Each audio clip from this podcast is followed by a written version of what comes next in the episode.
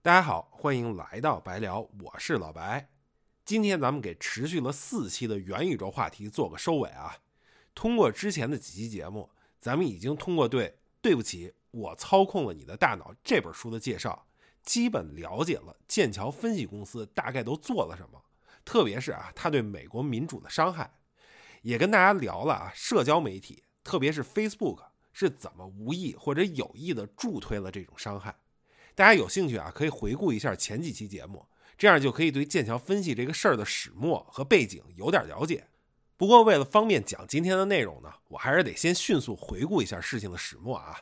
那就是剑桥分析这家公司用貌似合法的手段窃取了 Facebook 用户和这些用户好友的数据做数据分析，特别是啊对他们做心理分析，然后根据人群的不同心理状态给他们推送定制化的消息。而且这些消息啊，有相当一部分是假消息，从而啊影响了他们的思想和行为。剑桥分析就用这一套方法啊，或者说一套算法，影响了2016年美国大选的结果，也就是帮助特朗普上了台。除此之外啊，还影响了英国脱欧的进程。在之前的节目里，咱们也聊过啊，剑桥分析公司的定位或者说它的本质是一家心理战咨询公司。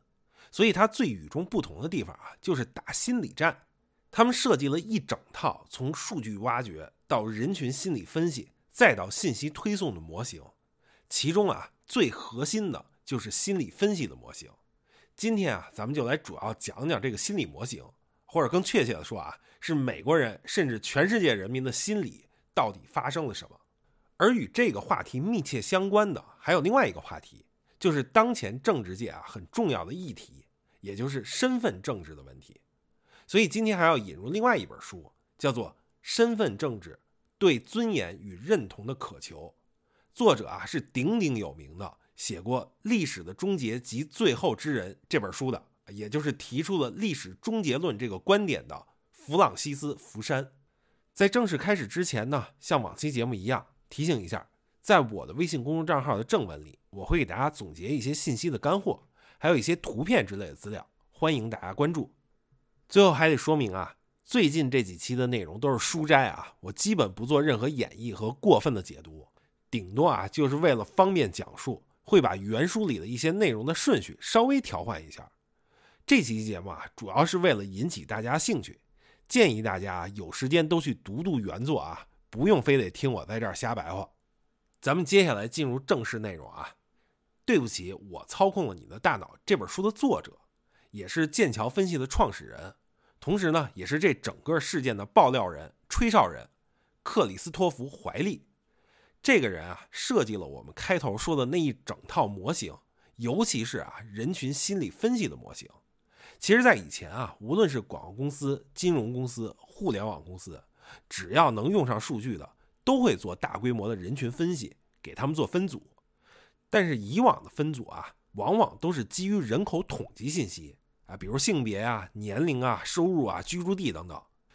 那怀利是怎么想到做心理分析，并且基于心理分析给人群做分组的呢？他在书里就讲啊，通过别人介绍，他认识了一个在剑桥大学攻读实验心理学博士的研究生，叫做克里卡德。需要特别提一下这个时间点啊。这个时候呢，剑桥分析还没有成立，更没有联系上美国大选。这个时候啊，怀利是在为英国的自由民主党工作。在一次聊天的时候啊，克里卡德就建议怀利要更加深入的研究人格对投票行为的影响。怀利就写道：“克里卡德特别向我指出人格五因素模型，这一模型把人格分为五个维度，并分别评分：开放性。”尽责性、外向性、宜人性和神经质。长期的实践和测试表明，衡量这五大特质能够很好的预测人生的很多方面。例如，尽责性得分高的人更可能取得较好的学业成绩；神经质得分高的人更可能患抑郁症；艺术家和创意人士的开放性得分往往较高，开放性得分较低、尽责性得分较高的人倾向共和党。这听上去很简单，但人格五因素模型在预测选民行为方面可以发挥极大的作用。在政治话语里，你会发现许多用来描述候选人、政策或政党的词语与人格一致。奥巴马竞选的主题词是改变、希望和进步。换句话说，他的竞选纲领对新理念持开放态度。而另一方面，共和党人倾向稳定、独立和传统。这实际上是一个强调尽责性的纲领。深夜在公寓里读书时，我终于领悟到了什么：或许自由民主党人不能按所在地理区域或人口统计特征来归类，或许他们都是一个共同的心理特征的产物。我做了一个初步研究，发现相比英国工党或托利党选民，自由民主党人的开放性得分较高，宜人性得分较低。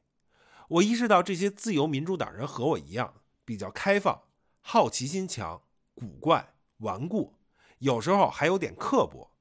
正因如此，伦敦东区的艺术家、剑桥大学的教授，还有诺福克的农民，才会以自己的方式聚集到自由民主党周围，即便他们的人生是如此不同。这个五因素模型是破解自由民主党人的密码。而且最终也成为后来成立的剑桥分析公司的核心理念。他帮我用全新的眼光来认识他人。民调专家常常谈论单一的选民群体：女性选民、工人阶级选民、同性恋选民。虽然性别和族裔等的确是构成人的身份和体验的重要因素，但女性选民、拉丁裔选民或者其他任何类似的标签都不成立。刚刚说的这些呢，都是怀利在英国的发现。那这一套模型在美国是怎么体现的呢？怀利和他的同事们啊，就在美国的弗吉尼亚州做了一个调研，也是一个实验。怀利就说了，弗吉尼亚州好比美国的真实缩影，它兼具美国北方和南方的特点。它有山脉和沿海地区、军事重镇、富裕的华盛顿哥伦比亚特区郊区、农村和农场。它有富人，有穷人。有黑人，有白人，很有代表性。弗吉尼亚实验标志着我们第一次在美国操控数据，跟我以前做过的加拿大自由党和英国自由民主党的项目一样，我们从定性研究切入，找当地人进行无结构的开放式的谈话。我们的第一步应当是去弗吉尼亚找当地人交流，了解他们怎么看世界，关心什么议题。只有在他们用自己的方式，在熟悉的环境里向我们做过自我介绍后，我们才能生成提问列表。一旦我们对弗吉尼亚人在意什么、怎么看问题有了更好的了解，我们就能为定量研究设计特定的提问。政治和文化难解难分，我们往往没有办法分割开来研究。这个时候呢，是二零一三年十月，弗吉尼亚州即将进行大选，选州长。怀利就写道。我们在焦点小组讨论中听说，受访者对共和党州长候选人前州检察官肯·库奇内利有顾虑。库奇内利属于超级右翼人士，主张减少已经赋予同性恋者的权利，反对环境保护。共和党在弗吉尼亚州有一大批基督教福音派选民，如果库奇内利想赢得大选，那他必须获得他们的支持。但我们通过研究发现。福音派选民投完票后，他对他们极尽讨好之能事，反而弄巧成拙，引起了对方的反感。库奇内利提议向一所联邦法院请愿，要求其推翻针对弗吉尼亚州基奸法的判决。这项禁止口交和肛交的法律于1950年通过，2013年被美国联邦第四巡回上诉法院驳回。库奇内利认为，打击恋童癖需要这项法律。参加我们焦点小组讨论的人，尤其是热血沸腾的美国直男，不断强调他们觉得这事太古怪了。禁止同性恋发生性行为没错，但是为什么要禁止所有不以繁殖后代为目的的性行为呢？库奇内利为什么如此反对口交呢？这些人反复说，他们不喜欢想起库奇内利，也不喜欢看到他得势。这个议题听得多了，我们决定做个实验。根据人格五因素模型，保守党人一般会表现出两种特质：开放性得分较低，尽责性得分较高。广义而言，共和党人不太可能追求新奇事物，也不太可能会对新鲜体验表示好奇。与此同时，他们偏好结构和秩序，不喜欢意外；民主党人更开放，但往往尽责性得分较低。这就部分解释了为什么政治辩论往往围绕行为和个人责任感展开。定性研究给了我们很多启示，其中之一是库奇内利对口交的执迷让弗吉尼亚州的共和党人反感。心理测量结果也告诉我们，共和党人不喜欢不可预测性。所以，我和我的团队决定测试一条简单明了的信息。这条信息的内容是：你们可能不同意。但至少你们知道我的立场。这样一来，即使人们认为库奇内利的立场很荒谬，这条信息至少还能把荒谬转化成可预见的、有序的荒谬。之后，我们召集了焦点小组，收集了在线样本，进行了数字广告实验，想看看这句口号的效果如何。结果，它的效果比我们试过的所有其他信息都好，即便它实质上空洞无物。这是一个重大发现。根据心理测量结果定制候选人向选民传递的信息，能够影响选民的意见。因为这么多共和党人都表现出了上述人格特质，我们此次所传递的信息的基本框架，也就是我就是这样的人，你们知道我的立场。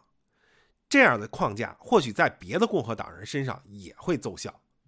这个战略用在那些尽责性得分较高、对是否要支持库奇内里犹豫不决的人效果比较好。对他们来说，这条信息把库奇内利塑造为你了解的恶魔，让他那突出的古怪变成可靠的古怪。事实表明，共和党人可以接受癫狂的候选人，只要这种癫狂始终如一。这一发现后来指导了剑桥分析几乎所有的工作。如果进一步深挖，让前面说的这些现象产生的心理动机是什么呢？怀利就说了。比如美国的福克斯新闻台，大家可能过去几年经常听说这个电视台啊，这是一个美国右翼电视台啊，也可能是唯一一个公开支持特朗普的大媒体。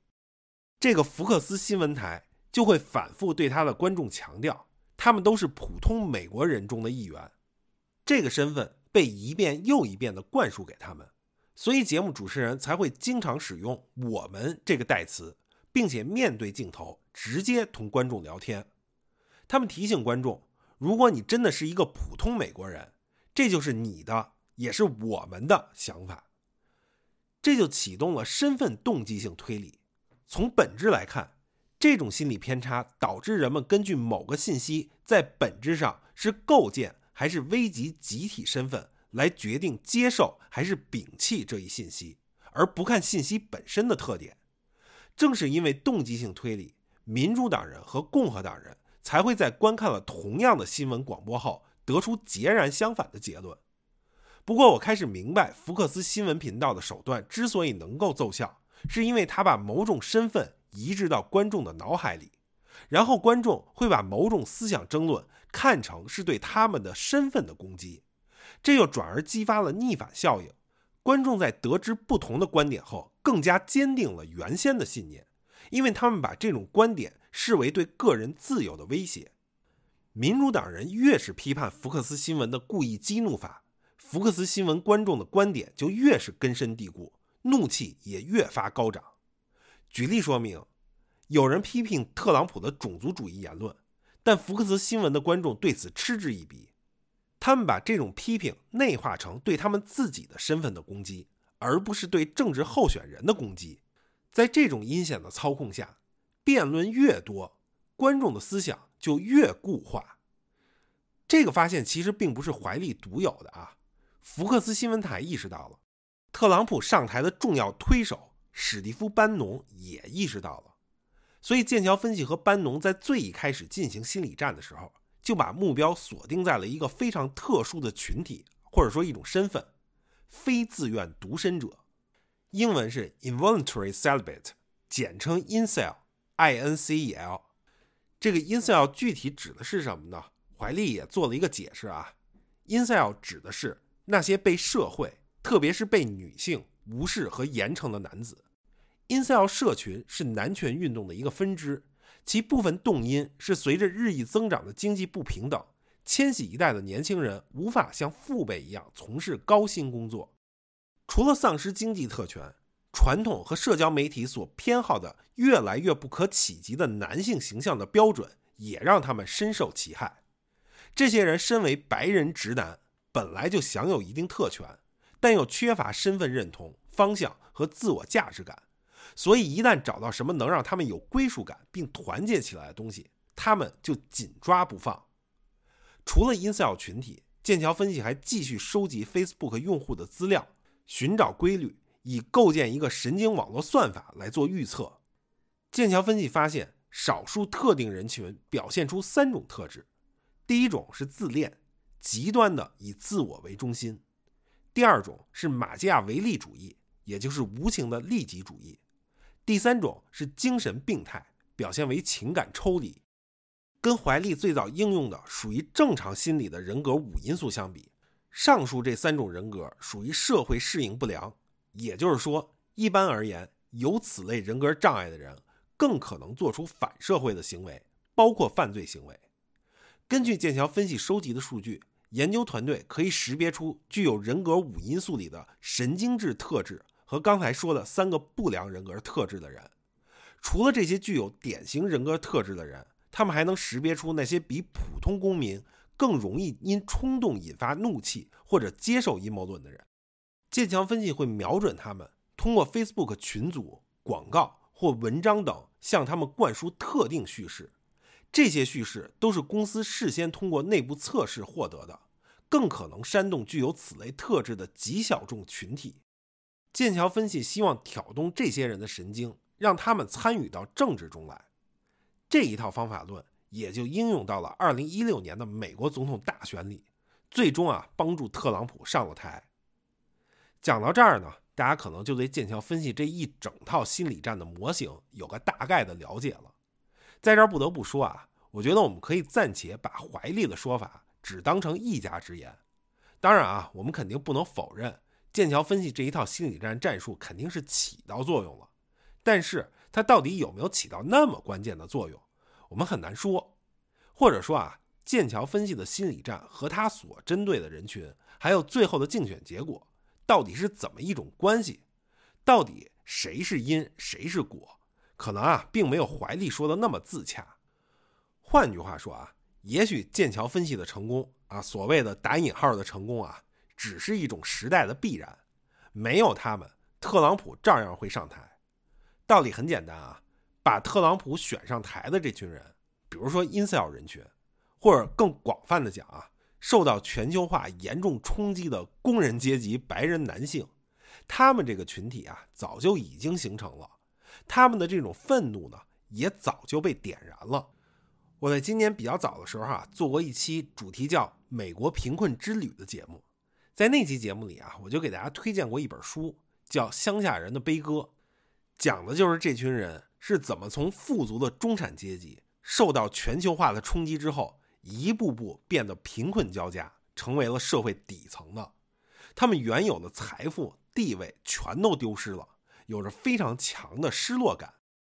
其实不仅仅是美国人，全世界都有这样的趋势。比如说啊，虽然可能世界范围内各个国家的整体财富是增长的，但是每个国家内部的贫富差距都是加大的。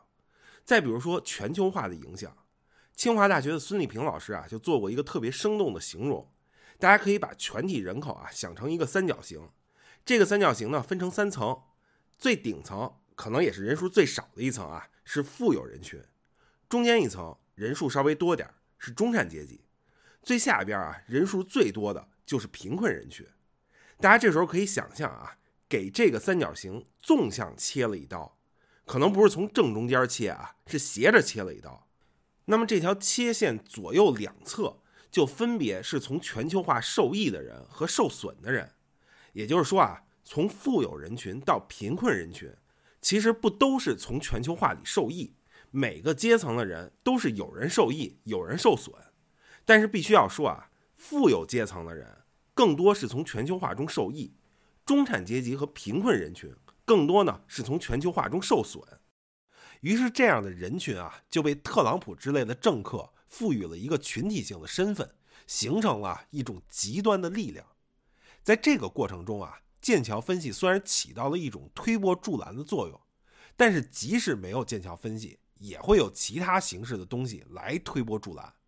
那我们把视角再扩大一些啊，包括英国脱欧，包括法国、德国、土耳其、匈牙利等等一些国家右翼势力的崛起。近些年啊，很多国家主打民族主义、极端宗教主义的政治行动或者政治团体越来越多，越来越有力量。这个世界啊，变得越来越撕裂。这可能是一个非常值得我们关注的现象。这也是为什么当初有人说啊，特朗普的当选其实不是美国撕裂的原因，而是美国撕裂的结果。当然，我完全没有说要给特朗普剑桥分析还有右翼民族主义辩护的意思啊。咱说的就是这么一种趋势，那这种趋势啊，其实就是我节目开头说的福山写的《身份政治对尊严与认同的渴求》这本书里的核心内容。因为这是一本学术著作啊，福山其实是一步步从身份的定义开始讲，并且联系到了近两年非常重大的政治事件，比如特朗普当选、英国脱欧、黑人的命也是命等等等等。把这些事儿啊都放入了一个身份政治的框架里。那么我在这儿为什么一定要提福山的这本书呢？非常有意思啊！我们这个系列的主题都是元宇宙，非常巧啊！福山这本书的最后竟然啊也提到了元宇宙。大家注意啊，这本书英文原版的出版时间是二零一八年，中文版呢是今年出的。福山就提到啊，在二十世纪九十年代互联网刚刚兴起的时候。他和很多人一样，认为互联网会成为推动民主价值的重要力量。但是随着时间推移，福山就发现，互联网，特别是社交媒体，成为了削弱民主对手的武器。不知道福山了解不了解剑桥分析的事儿啊？但是他这个判断可以说是很准确的。福山就还提到啊，社交媒体为身份群体所用，形成了一个个独立的身份社群，在这些社群里。相同身份的人彼此联系、相互交流，强化偏见。互联网反而帮他们筑起了一道道无形的高墙，加速了社会的碎片化。一些科幻作品，特别是以雪崩，咱们之前提过这本书啊，这本书可以说是元宇宙概念的始祖。特别是以雪崩为代表的赛博朋克作品，早就对这种身份政治引发的焦虑表达了担忧。可能在福山看来啊。阅读此类作品可以为我们的未来提供有用的警告，特别像是一九八四这样的作品，可以给我们打一针预防针，让我们远离极权主义。在之前的节目里啊，我一直在强调一个观点，就是我个人认为啊，元宇宙的本质问题其实是我们到底想要一个什么样的生活，到底什么样的生活才是好的生活。在福山的书里啊，他就表达了一种观点。那就是多元化的文化啊，或者说大家都保留自己各自独特的身份，这是没有问题的。但是前提是大家要达到一定的最低共识，要基于一些共同的信条来构建身份，也就是要基于宪政主义原则、法治、民主责任制以及人人生而平等的信条来构建我们的身份。否则呢，这个世界就会越来越撕裂，冲突会越来越多。那么，在元宇宙里，我们是不是能过上拥有宪政主义原则、法治、民主责任制，并且人人平等的生活呢？我相信啊，大家都会有自己的答案。那好，本期节目呢就到这里，这个元宇宙系列啊也先暂时告一段落。大家有兴趣啊，可以去听听前几期节目。未来呢，期待能和大家多多交流，也期待大家可以把这个节目和账号推荐给更多朋友。感谢各位的收听，咱们下期再见。